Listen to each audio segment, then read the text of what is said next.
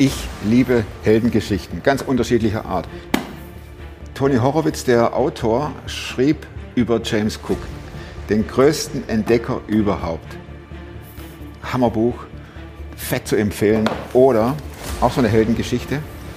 Jeder Moment ist Ewigkeit. Eine Fotojournalistin, die gefangen, also als Geisel genommen wurde und dann trotzdem weiter fotografiert hat, ihrem Auftrag treu blieb und ihrem, ihrer Sehnsucht und einfach weitergemacht hat, trotz dieser ganzen schrecklichen Erfahrungen. Fiktion, Freiheit für Peggy Brown, der Autor ist der Meyerhöfer himself, ist eine Story auch Heldengeschichte, abgestürzt und dann wieder hochgekommen. Mein Gast jetzt bei Superform. Da könnte man auch so eine Heldengeschichte schreiben und ich liebe es. Ich wiederhole mich, macht aber nichts. Ich liebe Heldengeschichten, wo Leute anfangen, ihren Weg zu gehen und auf dem Weg abstürzen, aber dann nicht unten liegen bleiben, sondern wieder wie Phönix aus der Asche nach oben gezogen werden, zurück in ihren Auftrag oder in ihre Vision, aber trotzdem verändert sind. Das ist die Geschichte, die jetzt kommt und ich wünsche euch viel Spaß dabei. Klar bin ich einer, der gescheitert ist. Ich weiß nicht mal, was da läuft und was es ist. Ich bin in der Hinsicht im Moment ein bisschen privilegiert. Der Podcast mit Thomas Mayer. Natürlich denkst du dir dann erstmal, ja gut, der hat auch keine Ahnung. was weiß ich. Studiert noch Medizin, Ja. leitet Das hat er im Bett, hat er eigentlich einen Hund draufgeschlagen. Egal wie abgedreht das war. Ich habe einen Artikel gelesen von dir über dich und äh, da stand ein für mich sehr, äh, wie soll ich sagen, wunderbarer Satz drin. Okay. Den wird wahrscheinlich der eine oder andere überfliegen, aber mich hat es sehr bewegt. Da sagt deine Frau, lieber auf 60 Quadratmeter zur Miete mit den beiden Söhnen und Alfons, als ohne ihn. Dachte ich, was ist das für eine Frau? Zwei Sätze vorher stand, ihr fuhrt, ihr hattet einen Lebensstil mit Ferrari, Wohnung, Boot auf Mallorca und dann kam die Steuerschuld. Und dann sagt die Frau nicht das, was so heute gang und gäbe ist, nämlich, ja gut, tschüss, ich suche mal den nächsten Reichen oder so, sondern ich bleibe bei, meinen, meiner Familie. Ja. Sie ist ein absolutes Geschenk, für das ich auch habe ein bisschen kämpfen müssen. Ich will es dir gerne kurz erzählen. Ähm, 1976 sitze ich im Schulungsraum bei Karstadt, weil ich habe meine Lehre dort begonnen. Damals war es noch so, die Eltern sind mitgekommen. Meine Mama saß neben mir, weil mein Papa war ja zu dem Zeitpunkt verstorben. Und da haben sich so 20, 30 Azubis angesammelt. Die Tür geht auf und da kommt eine Prinzessin rein. Da habe ich gewusst. Meine. Du oder keine? Hat sie aber nicht so richtig sehen wollen. Hat Okay. ein paar Jährchen gedauert und später haben wir uns dann wieder getroffen und seitdem sind wir, glaube ich, sagen zu dürfen, ein, äh, ein echtes Winning-Team, ein äh, unzertrennliches Paar und mittlerweile bin ich in diesem Jahr 35 Jahre verheiratet. Und ähm, in, äh, in unserer Beziehung ist es tatsächlich so, gute Zeiten, schlechte Zeiten. Und die haben wir erlebt. Und ähm, wenn meine Frau das in dem Artikel so gesagt hat, dann hat sie das erstens sehr ernst und sehr, sehr ehrlich gemeint. Also mein Leben ist ja recht volatil, aber ich habe eine Konstante in meinem Leben oder, oder mehrere. Also auf der, auf der menschlichen Ebene mit Menschen ist meine Frau meine Konstante und meine beiden Jungs natürlich auch. Da kann ich, kann ich immer drauf zählen. Blind. Egal, welche guten Dinge ich anstelle oder egal, welchen Bockmist ich manchmal so baue. Lass uns mal über den Bockmist sprechen. Gerne. Das war nämlich ähm, vor dem Zitat und das war sehr interessant. Wie kam es dazu, dass du, sag ich mal ganz platt, Ferrari, Boot auf Mallorca, ich meine, das ist Jet-Set, oder? Ja, Wie kam es dazu? Ähm, ich komme aus einer großen Familie. Ich habe sechs Geschwister und alles ganz normale Leute. Friseuse, Fliesenleger, Kindergärtnerin, all so normale Sachen. Und ich habe ja auch eine ganz normale Ausbildung gemacht, aber ich habe immer für mich so einen inneren Drang gespürt, dass ich Unternehmer werden will. Nicht, weil ich der reichste Mensch aus dem Ruhrgebiet werden wollte, ähm, sondern einfach aus der Tatsache heraus, ich lasse mir nicht so gerne in die Suppe quasseln. Ich möchte gerne selber Dinge tun, und- selber entwickeln, eigener Herr sein. Ja, hat ein bisschen gedauert und tatsächlich habe ich dann mein erstes Unternehmen äh, dann auch Anfang der 90er Jahre gegründet und es hat sich äh, in der Branche, die sich entwickelt hat, schnell entwickelt. Was war das, was war das für ein Unternehmen? Ich mache mittlerweile ja wieder das Gleiche, ne? Callcenter, das heißt, wir machen Service für für unterschiedliche Unternehmen, für Banken, für Versicherungen, für Vertriebsunternehmen, aber auch zum Teil für staatliche Einrichtungen. Also wir machen da einen sehr seriösen und soliden Job. Und in dem Zusammenhang war die äh, 1997 die Situation so, wir haben mittlerweile 40 Millionen Umsatz gemacht, 500 Mitarbeiter. Oh, Ja, ja, das innerhalb welcher Zeit? sieben Jahre. Da- Das ist ein Anstieg. Ja. Ich habe ja gedacht, das wäre meiner unternehmerischen Genialität äh, geschuldet. Geschuldet. Bin, bin nachher zu einer anderen Erkenntnis gekommen. Aber das war so die Meinung. Und ich habe dann wohl überlegt, mein Unternehmen tatsächlich verkauft mit dem Hintergrund der Unternehmenssicherung, weil manche Dinge entwickeln sich manchmal ein bisschen verrückt, manchmal crazy. Und ich habe deswegen mein Unternehmen an den damaligen Weltmarktführer verkauft und habe dafür richtig viele Millionen gekriegt. Und die habe ich genommen und habe zum Teil damit auch einen ex etwas exzentrischen Lebensstil finanziert. Dazu gehörten eben die Dinge, die du aufgezählt hast. Ähm, und ähm, ja, wir haben es einfach mal eine Zeit lang richtig krachen lassen. Ne? Zwar im Verhältnis der Dinge, äh, so wie sie da waren, ähm, aber es war schon, war schon ausgedehnt. Und dann kam der Crash? Oder wie kam der? Also der Crash kam nicht auf einmal, sondern der Crash war eine Entwicklung. Und da haben mehrere unterschiedliche Dinge reingespielt. Das eine ist, ich bin nicht mit Geld groß geworden. Mein Papa war, wie man im Ruhrpott sagt, auf dem Pütt. Ein sehr einfacher Mann, ein herzensgebildeter Mann, aber wir haben nie Vermögen gehabt. War das der Fliesenleger? Nee, nee, mein Papa war Schreiner, hat Schreiner gelernt und war dann nachher auf dem Pütt und hat, hat tatsächlich noch mit dem Presslufthammer Kohle im Stollen, im Stollen abgebaut. Ach, siehst du, ich, ich kenne mich nicht aus. Auf dem Pütt? Alles klar. Jetzt auf dem Pütt heißt dann, Ja, Pütt ist so der Begriff früher für, für, die, ähm, für die Zechen gewesen. Ne? Ah, okay. Und davon hatten wir im Ruhrgebiet eine ganze Menge. Alleine Ja. in Bochum 60.000 Menschen, die im Bergbau gearbeitet haben. Ja, mein Papa ist früh gestorben und von daher war ich auf die Situation, auf einmal reich zu sein, nicht trainiert.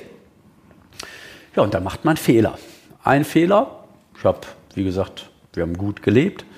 Ähm, Ich habe in Unternehmen investiert, weil ich dachte, ich bin ja begnadet und kann nicht nur mein Kenn Business, aus. auch, kenne mich aus. Dafür sind ein paar Pleite gegangen. Ähm, Ich hab, äh, bin einem ähm, Betrüger auf den Leim gegangen, das hat mich viel Geld gekostet. Und es hat einen langen, langen Rechtsstreit gegeben im Finanzamt, die anderer Meinung über den Deal waren als ich. Zehn Jahre später äh, hat der Bundesgerichtshof in dem gleichen Fall zwar für mich entschieden, aber da war die war dann die Geschichte bereits rum und ich habe von den vielen Millionen, die ich bekommen habe, ähm, nicht nur nichts überbehalten, sondern ähm, reichlich noch viel verloren. Also wenn du es mal mit einem Bild sagen willst, wir waren mal finanziell auf dem Berg und ich bin nicht ins Tal runter, sondern ich habe im tiefen Krater gestanden. wie geht's einem da?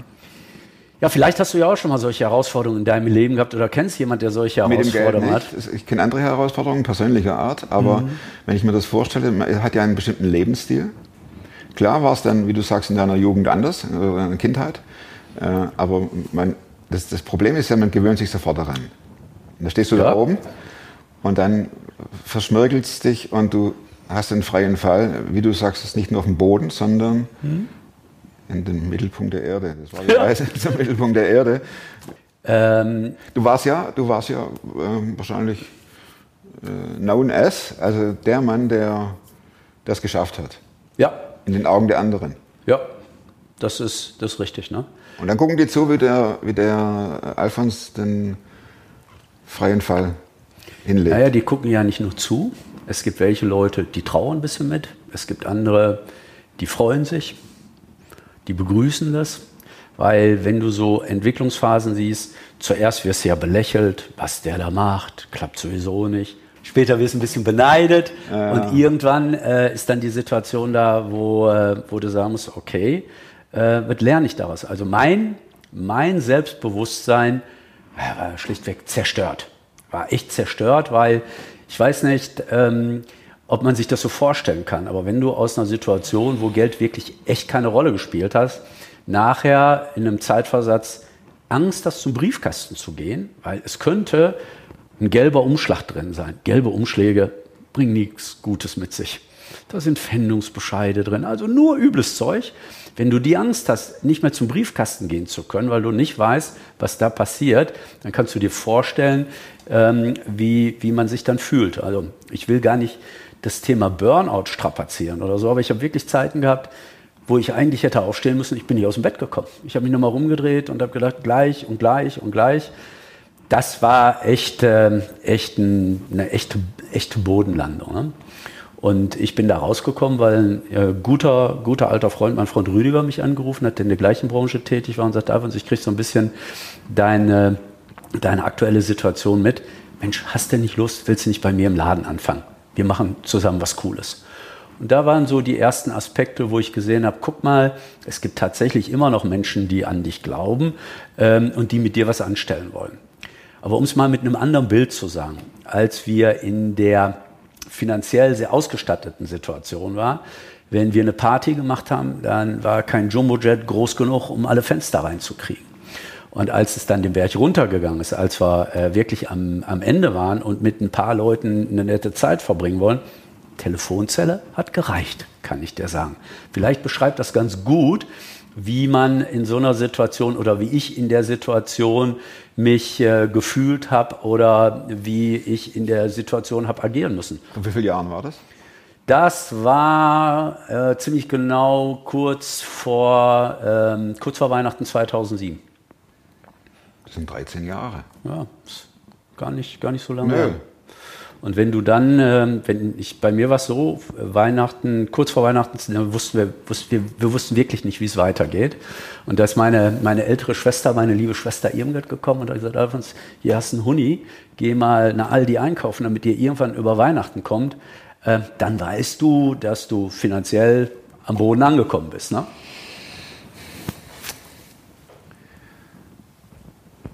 Und in so einer Situation sagt deine Frau das mit den 60 Quadratmetern wahrscheinlich, oder? Hauptsache, Genau. ich, Hauptsache ich habe meinen Mann, Genau, meine beiden Söhne um mich. genau. Wie kam der Turnaround? Zum einen ist es so, dass äh, solche Dinge in aller Regel ja nicht ad hoc passieren und du kommst auch genauso wenig ad hoc wieder raus. Für mich gibt es da im Prinzip zwei Handlungsstränge. Der eine war mein Freund Rüdiger, der mir die Möglichkeit gegeben hat, wieder aktiv zu werden.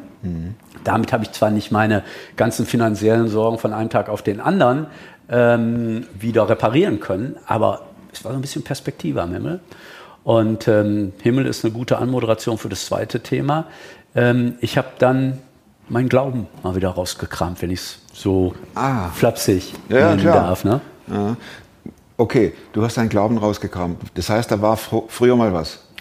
Ich bin katholisch groß geworden ne? und habe Okay, so die, ja. die übliche katholische Karriere hinter mich gebracht. Ne? Ich bin Messdiener gewesen und ähm, habe also da äh, sehr stark, ähm, sehr stark mich zum Teil auch engagiert, auch finanziell engagiert. Aber irgendwann habe ich gedacht, weißt du, ich sehe so eine Diskrepanz zwischen dem lieben Gott und seinem Bodenpersonal.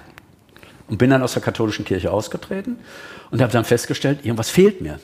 Und habe dann den Pastor der Gemeinde angerufen, der üblich, äh, der zufälligerweise den schönen Namen Bischof hat. Habe mit ihm gesprochen und gesagt, Mensch, ähm, Herr Bischof, ähm, ich äh, bin aus der Kirche ausgetreten, aber wollen Sie mich zurückhaben, weil mir fehlt sowas. Ne? Er hat kein Problem. Auch deswegen nicht, weil auch wenn ich nicht in der Kirche war, ich habe reichlich Kirchenprojekte unterstützt, auch finanziell. Ne? Ähm, und äh, sagte, ich schreibe einen Brief an den Bischof, das wird schon gehen. Ist das so kompliziert? Ja, ja. Ah, Und da gibt es dann, ich weiß nicht genau, wie es genau nachher geht, aber da gibt es Leute, die gucken da drauf und sagen, wollen wir den wieder zurücknehmen? Und das wollte die katholische Kirche dann auch. Und dann bin ich zunächst wieder äh, in die katholische Kirche zurückgegangen. Bin dann aber nach ein paar Jahren nochmal ausgetreten, weil meine Lehre, die ich in mir gespürt habe, die wird ja nicht durch die Kirche aufgefangen, sondern durch den Glauben und durch, äh, durch meinen Boss im Himmel.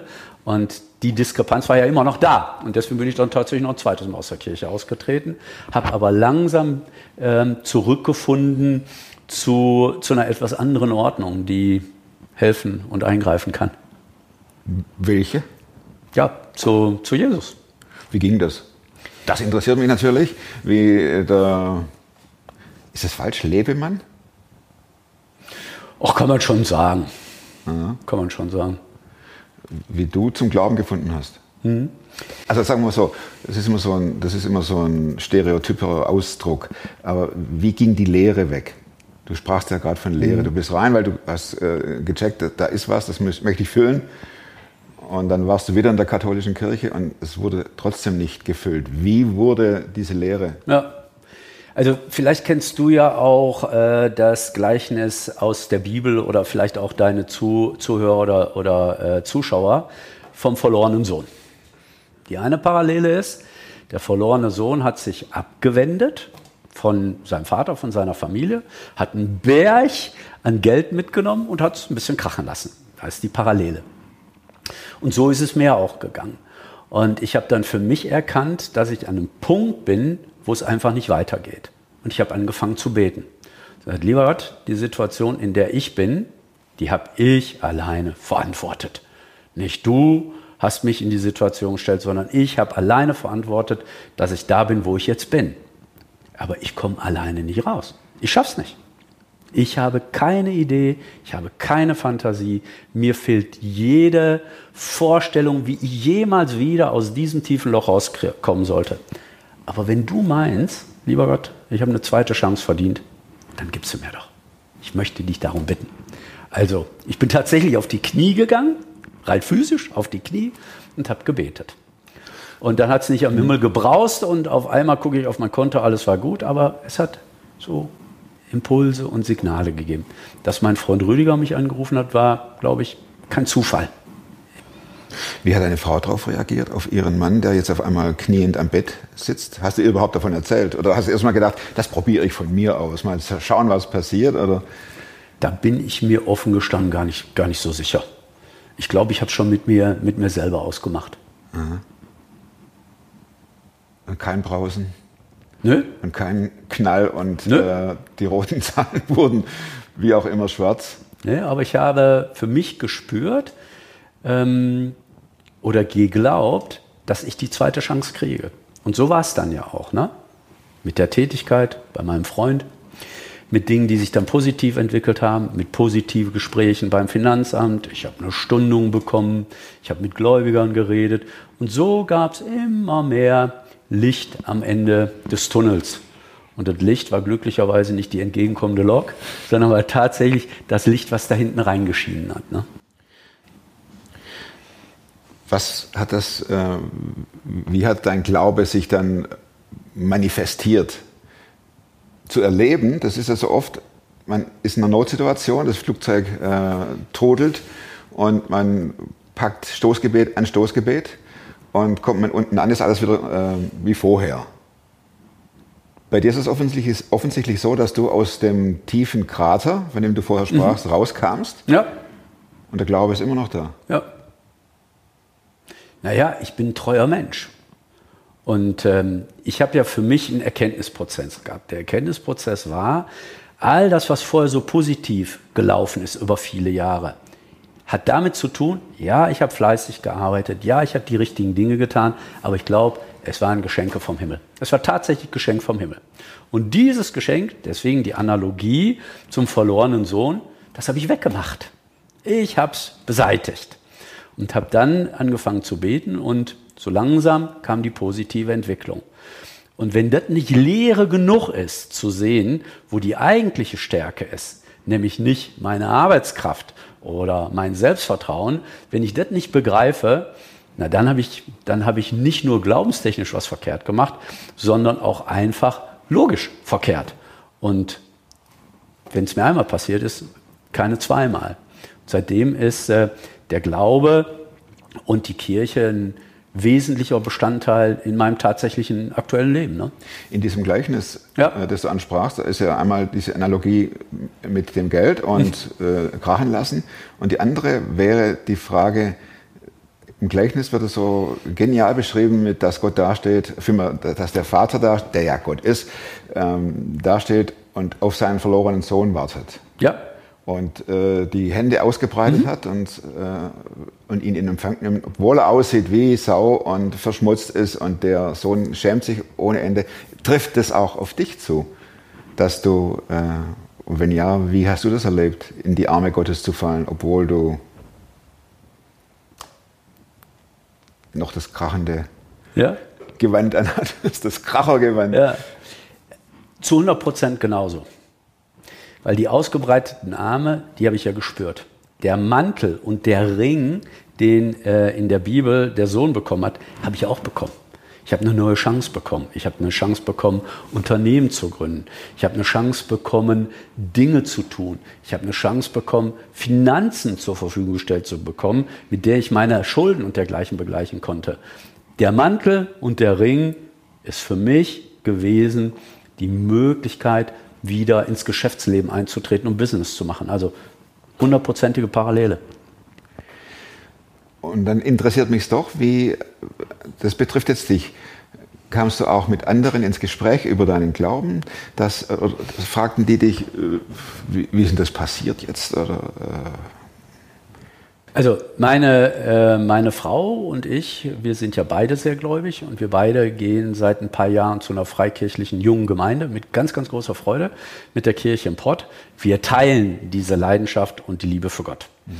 Ähm, da haben wir komplette Übereinstimmung. Und ich sehe etwas, was mir große Freude macht. Viele Menschen, die gläubig sind, reden über ihren Glauben nicht.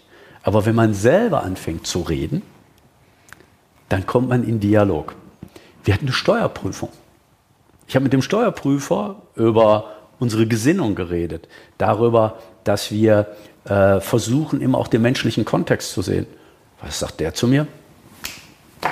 Finde ich gut bin ich dabei. Ich habe Vorstände von großen Unternehmen da und ich mache das jetzt nicht so künstlich und sage, und übrigens, bevor wir anfangen, Business zu machen, muss ich Ihnen mal sagen, dass ich Christ bin. Das nicht. Aber es geben, ergeben sich Situationen, wenn man über Werte, wenn man über Philosophien redet, dann kommt man darauf zu sprechen. Und ich habe so viele Menschen, wo man nach außen sagen würde, ey, kalter Manager, kühler Geschäftsmann, so viel Feedback bekommen, dass genau diese Menschen mir sagen, finde ich gut.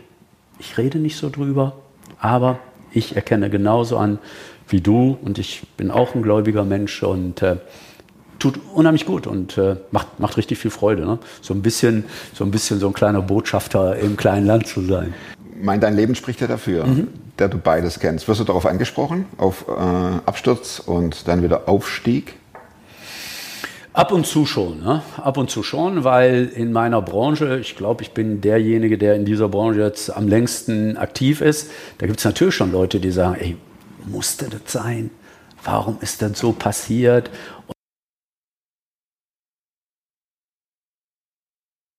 Aber ich mache ja, wie du gesehen hast an dem Artikel, den du gerade zitiert hast, ich mache ja aus meiner, aus meiner Lebensstory kein Hehl, weil das ist ein Teil ähm, Teil meiner Persönlichkeit und da gehört dazu eben genau dieses äh, wechselhafte, dieses wechselhafte Leben und ich möchte auch keinen Tag davon missen. Ne? In dem Artikel gibt es noch einen interessanten Satz, also neben dem, was wir gerade gesprochen okay. haben. Ähm, du hast ein Tattoo. Ja. Wo? Ich habe äh, mittlerweile mehrere, habe mich ein bisschen anstecken lassen von, von, meinem, von meinem Sohn. Und ähm, Tribal? Nee, glücklicherweise nicht. ich habe mehrere äh, Tattoos, die in aller Regel aber auch ein bisschen christlichen Content haben. Mein erstes. Psalm 23 steht da in dem Artikel. Jawohl. Wo ist das? Das, äh, das Tattoo? Den, also ich habe angefangen mit einem Tattoo hier oben mit der Jesus-Statue in Brasilien.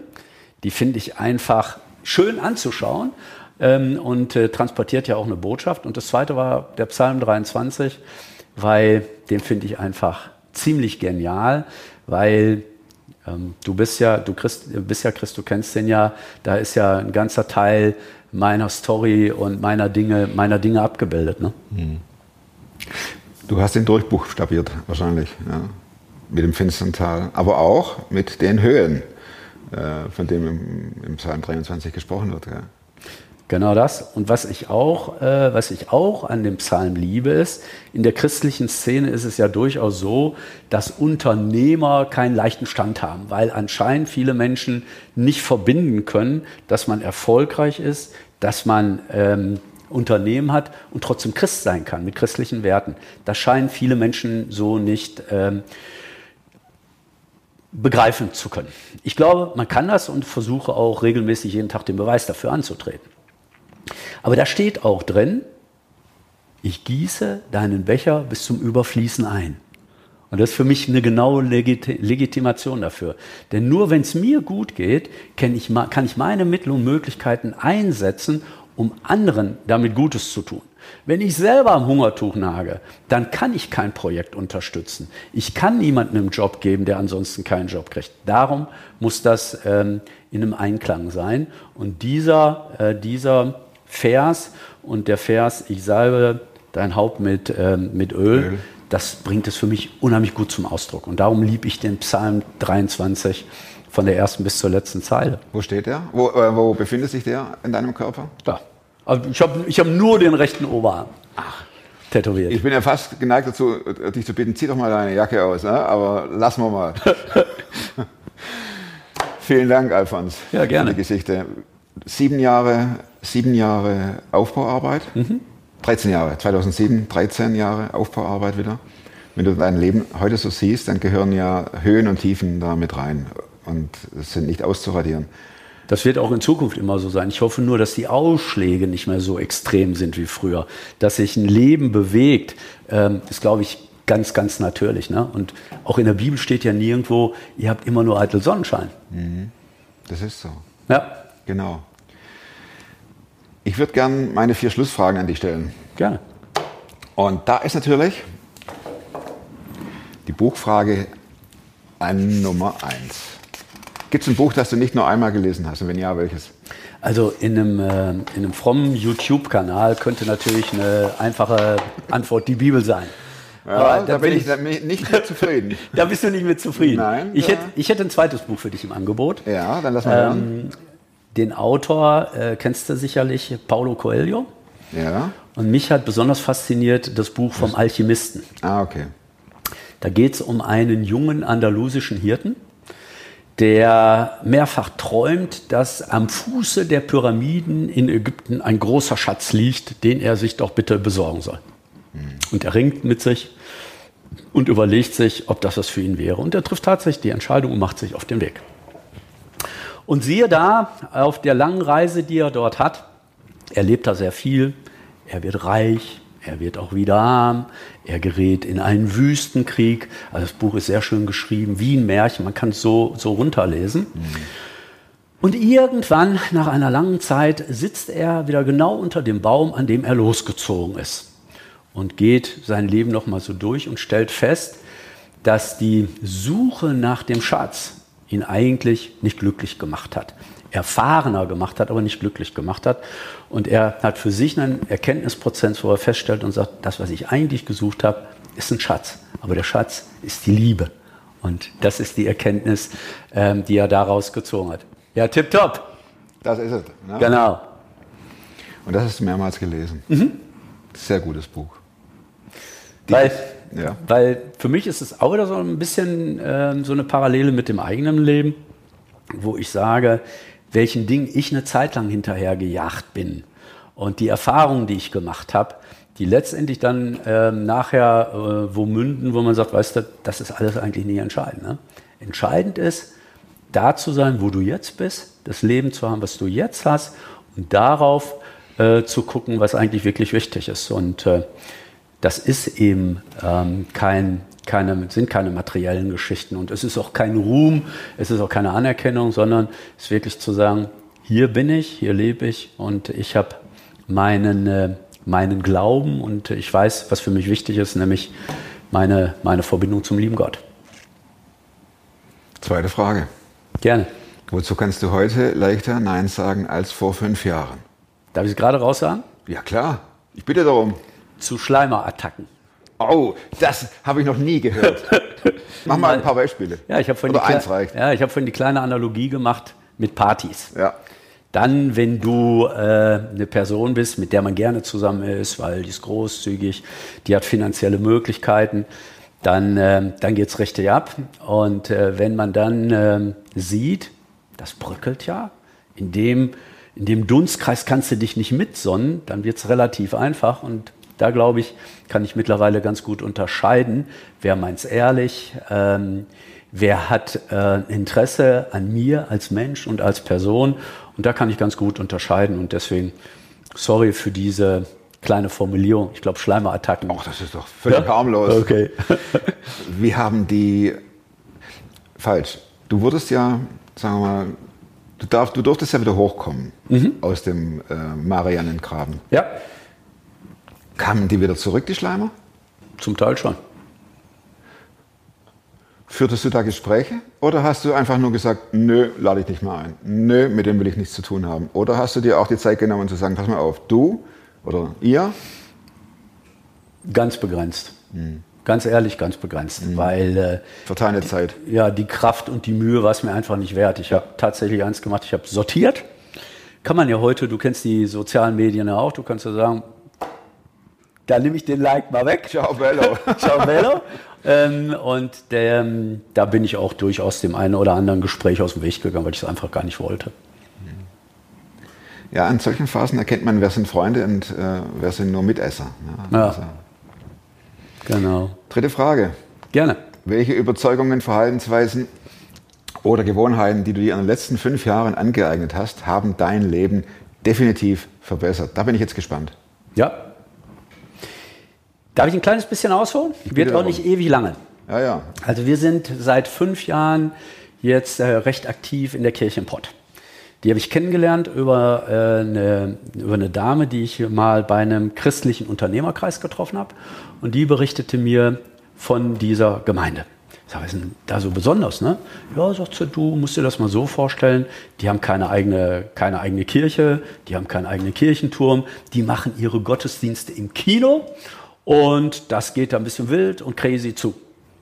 Ich dachte, ja, finde ich irgendwie mal so interessant, dass ich es mir ganz gerne anschauen möchte. Weil, wie gesagt, ähm, ich komme ja eigentlich aus dem landeskirchlichen Kontext. Und meine Frau und ich sind dann tatsächlich mal einen Sonntagmorgen nach Bochum gefahren, in den Hauptbahnhof. Dieses Kino war mitten im Hauptbahnhof. Und ähm, das war eine Begegnung der dritten Art. Ne? Viele junge Menschen, gut aussehende Menschen, freundliche Menschen, höfliche Menschen. Und dann predigt der Pastor. Und äh, ich habe das Gefühl, da sind wahrscheinlich 200 Leute, aber der meint nur mich. Was wollen die anderen 199? Das ist meine Predigt. Es war ein unheimlich starkes Erlebnis und seitdem sind wir auch regelmäßig da. Und diese Gemeinde ist halt eben so, dass sie dich nicht ähm, am Sonntag mit einer Predigt beglückt, sondern dass du tatsächlich auch intensiv Dinge miterleben und lernen kannst. In kleinen Gruppen, in, in, ähm, in ähm, ja, ich würde es mal so sagen, fast, fast wie ein Lehrgang. Ne? Und in diesem, in diesem Zusammenhang habe ich mal die stille Stunde kennengelernt. Stille Stunde. Stille Stunde, stille Zeit. Also ich habe ähm, mir eine Gewohnheit gebaut, weil danach hast du ja gefragt. Bevor ich in den beruflichen, hektischen Alltag starte, setze ich mich morgens hin, nehme mir ein Pöttchen Kaffee dabei, mache mir eine Kerze an und mache die ersten fünf Minuten gar nichts. Ich mache gar nichts. Du setzt dich auf den Stuhl, Ja, Sessel und und ich versuche nicht mal zu denken. Ist ein bisschen schwierig, weil das Gedankenkarussell ist ja immer unterwegs. geht los, ja. Genau. Und danach nehme ich mir dann mein iPad und rufe eine Bibel-App auf und kümmere mich um unterschiedliche Lesepläne. Aktuell lese ich das Johannesevangelium. Da sind also Bibelstellen drin, die werden interpretiert und damit kann man sich sehr schön auseinandersetzen. Also das ist so meine erste Connectivity zum Himmel am frühen Morgen. Dann gehe ich aus dem Haus. Ich habe den äh, schönen Vorteil, ich laufe fünf Minuten von zu Hause zum Büro. Ach, das ist gut. Tipptopp. Das Büro, muss man sich vorstellen, ist im ehemaligen Kaufhaus, ist ein großes Gebäude und wir haben da so ungefähr 1000 Quadratmeter drin. Und bevor ich ins Gebäude gehe, umkreise ich einmal das Gebäude. Und bei dieser Umkreisung bete ich Für für die Firma als erstes. Dass es uns gut geht, dass wir gute Auftraggeber haben, dass wir richtig viel Geld verdienen, weil wir damit ja wieder Dinge tun können. So der erste Kreis. Der zweite Kreis für meine Mitarbeiter. Dass sie von schlimmen Sorgen und Nöten verschont sein möchten, dass sie, die sich auf der Suche befinden, ihre Ziele finden. Und ich bete auch für unsere Auftraggeber. Mit diesem Gedanken bin ich positiv in den Tag gestartet. Dann setze ich mich ins Büro, hole mir ein lecker Latte Macchiato und dann kann ich langsam anfangen zu arbeiten. Und diese insgesamt zusammengerechnet wahrscheinlich 20 Minuten, die prägen meinen Tag und die prägen tatsächlich auch mein Leben. Weil ich nicht so wie früher getrieben von Meeting zu Meeting flitze, morgens schon mit den ersten fünf WhatsApp-Nachrichten anfange, sondern hat alles seine Zeit, kommt alles, aber jetzt nicht. Jetzt mache ich Connection. Sehr beeindruckend. Auch der Gang um die Firma. Die, die Leute, die oben rausgucken, die wissen, ach, unser Chef. Am Anfang haben die, äh, haben die Leute mich gefragt, ey Chef, was machst du da? Da ist der Eingang und du gehst einmal rum. Und auch noch so langsam. Ja, genau, und so langsam und bedächtig. Ähm, und den, die, die, die es interessiert, den erkläre ich es, ne? den erzähle ich es gerne. Weil auch da ähm, gibt es ja Lektüre drüber. Ich weiß nicht, ob du das Buch vom Kreiszieher kennst, vom Nein. Propheten Honi. Das kenne ich nicht. Ja, der hat zu einer Zeit gelebt, Dürre, Riesendürre. Und er hat gesagt, ich muss jetzt irgendwas tun, damit es regnet. Der hat sich auf die Erde gesetzt, hat einen Riesenkreis um sich gemalt und hat angefangen zu beten. Sturm zu beten. Hat gesagt, lieber Gott, du kannst machen, was du willst. Aus diesem Kreis gehe ich erst wieder raus, wenn du es regnen lässt. Es fing ein bisschen sanft an. Hat Honi zu ihm gesagt, das meine ich nicht. Ich meine Regen, richtigen Regen, der die Erde befruchtet. Bisschen mehr. Und irgendwann hat es dann so geschüttet, dass der Honi aus seinem Kreis wieder raus konnte. Und dieses Bild des Kreisziehens habe ich, mich für mich, äh, habe ich für mich entdeckt und genau das tue ich dann. Ich setze mich nicht in den Kreis, aber ich ziehe einen Kreis. Sehr cooler um, Chef. Um, Sehr um cooler unsere Chef. Company. Daumen hoch. Das gibt 100 Likes, mindestens. 100 von 100, Alfons. Das bringt uns zur letzten Frage. Gerne. Mhm. Bin ich auch gespannt. Wenn du in einem äh, beliebigen Ort ein Plakat aufstellen könntest, die Plakatfrage, mit der enden wir ja immer hier. Was würde auf dem Plakat stehen? Ganz ehrlich, ich bin ja nicht unvorbereitet auf die Frage, weil wenn man mal ein paar deiner Ausgaben geguckt hat, und das habe ich ja auch getan, dann äh, ist die Plakatfrage ja dazu da, irgendwas so richtig auf den Punkt zu bringen. Ne? Genau. Keine riesen Storys, sondern irgendwas auf den Punkt zu bringen. Genau. Und das möchte ich ganz gerne tun. Und zwar möchte ich mich beziehen auf einen Satz, den Norman Vincent Peale mal gesagt hat. Ein Amerikaner von vor vielen Jahren. Der sagte, und du weißt ja, durfte ich ja so ein bisschen hier kundtun, Business, Erfolg interessiert mich.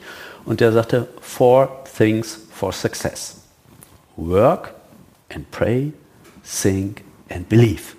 Jetzt ist mein Englisch nicht so gut und vielleicht auch das äh, von einigen deiner, deiner Zuseher nicht.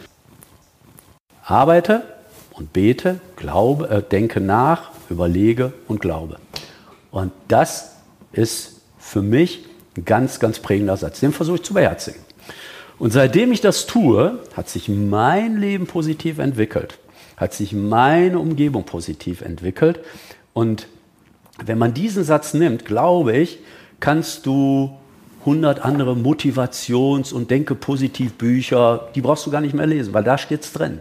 Aber weil das so prägnant und so kurz und so einfach ist, genauso schwierig ist es deswegen auch. Aber die Frage würde ich dir gerne damit mit diesen vier Punkten beantworten. Arbeiten, beten, nachdenken, glauben. Punkt. That's it. Wer weiß, wenn, also, wenn einer von euch eine Heldengeschichte hat, dann meldet euch, schreibt eine E-Mail und dann erzählt sie mir. Ich bin Geschichtensammler, ich freue mich drauf, solche Geschichten zu hören. Vielleicht kommt es auch dann in einen anderen Roman mal rein, der dann nicht Freiheit für Peggy Brown heißt. Heldengeschichten